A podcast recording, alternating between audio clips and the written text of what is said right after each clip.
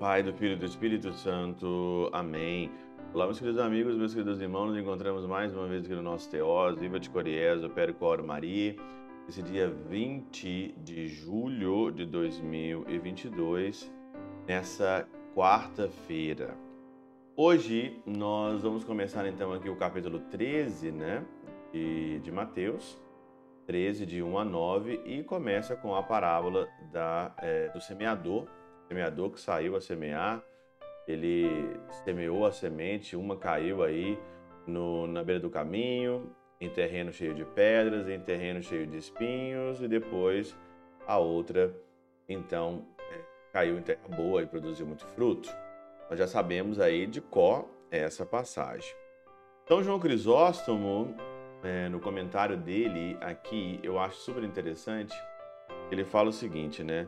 Mas que razão haverá para semear entre espinhos, sobre pedras e nos caminhos? Né? Que razão é essa? Ele saiu a semear, né?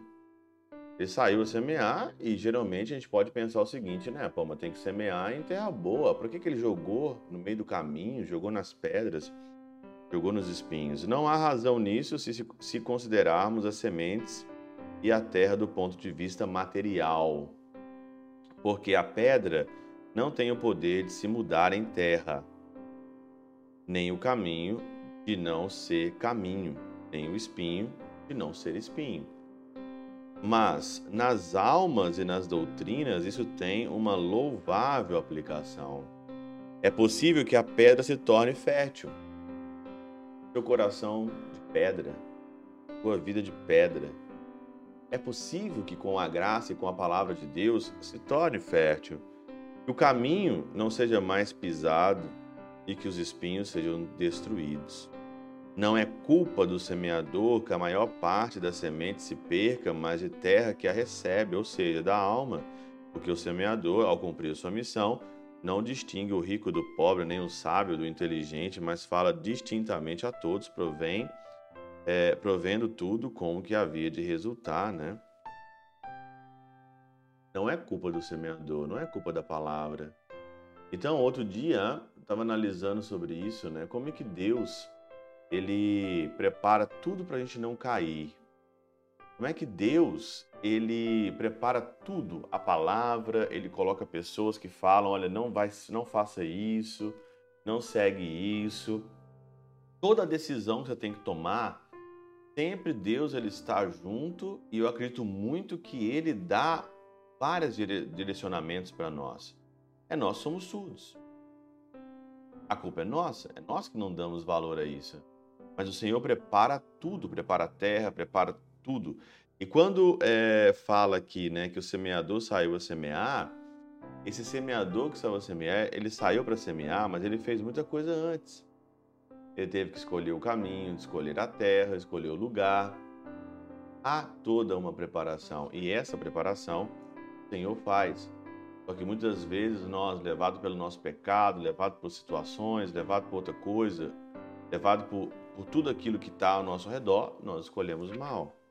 Nós não escolhemos a melhor parte, mas escolhemos muito mal, não é? Então, diz o seguinte aqui, ó, por isso não disse de modo manifesto que os indolentes receberam tal parte da semente e deixaram perecer, que os ricos receberam outra parte e sufocaram, e que os descuidados mais outra parte se perderam. Ele não quis tocar ninguém em particular com veemência, mas não estabelecer diferença. Por essa palavra, o Senhor também ensina seus discípulos a não caírem na ociosidade, trabalhar sempre. Se você perceber que o teu terreno é, é pedregoso, o teu terreno é cheio de espinhos e que você está na beirada do caminho, você tem que trabalhar. E a pergunta é essa hoje aqui. A palavra de Deus, ela está caindo em qual terreno da tua vida? Qual terreno a palavra cai? Não fique ocioso achando que você já é terreno bom. Na realidade você não é. Não fique achando que você já é, está pronto, está preparado, que você não precisa de mais nada. Sempre alguém precisa ser trabalhado de alguma forma. Ou você está um pouquinho na pedra, ou um pouquinho no espinho, ou você está na beira do caminho, mas todos nós precisamos termos trabalhado. Que o Senhor Deus Todo-Poderoso Eterno, pela intercessão de São Chabel, São Padre Pio e Santa Teresinha, Deus Todo-Poderoso, abençoe. Pai, Filho, Espírito Santo, Deus sobre vós e convosco permaneça para sempre. Oh.